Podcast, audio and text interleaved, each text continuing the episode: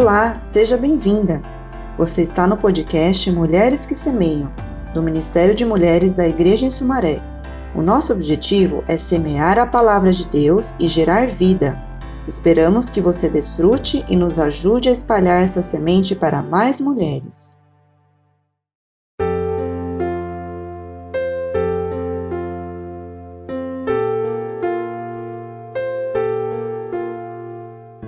Livro Abraçadas pelo Pai, da editora Árvore da Vida. Capítulo 17 Serviço agradável a Deus. Atualmente, muita atenção tem sido dada a obras realizadas em nome de Deus. Todavia, pouco se tem falado a respeito do serviço a Deus. Você sabia que existe grande diferença entre os dois? Cerca de 600 anos antes de Cristo, o profeta Isaías foi levantado por Deus para considerar o coração de seu povo e expor seu proceder. Nessa ocasião, os israelitas tinham se afastado da presença de Deus, deixado de fazer suas obras conforme seus profetas ordenaram, e deixaram de viver e de servir de acordo com a referência, os pensamentos, os sentimentos e a vontade de Deus descritos em Sua palavra. No capítulo 59 de Isaías, vemos um breve relato a respeito do que Deus viu quando olhou para o coração e o proceder do povo iniquidade e morte espiritual. Esses sempre são resultado da falta de comunhão com Deus e do excesso de afinidade com a árvore do conhecimento do bem e do mal, a qual nos leva a ser independentes de Deus.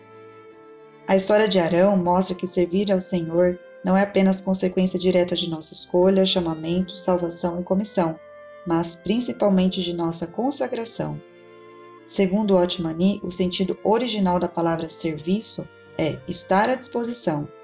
Quem está à disposição de Cristo não tem escolha, mas faz exatamente o que ele lhe pede, a despeito de opiniões, vontades e sentimentos próprios. Estar à disposição implica estar na cruz, ou seja, abrir mão de pensamentos, sentimentos e vontades próprias, por meio de oração e entrega a Deus. Não se trata de morte ou consagração teórica, mas real, em Cristo, algo que somente o Espírito Santo nos faz experimentar.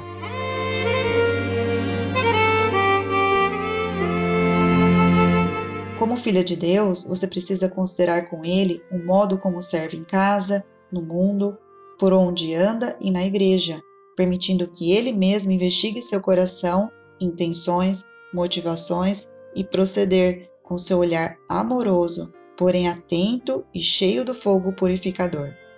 Em seguida, acompanhada da palavra, você deve permanecer em sintonia com Ele, ouvindo sua voz e sendo-lhe obediente. Essa é a única maneira de não produzir obras mortas em seu viver.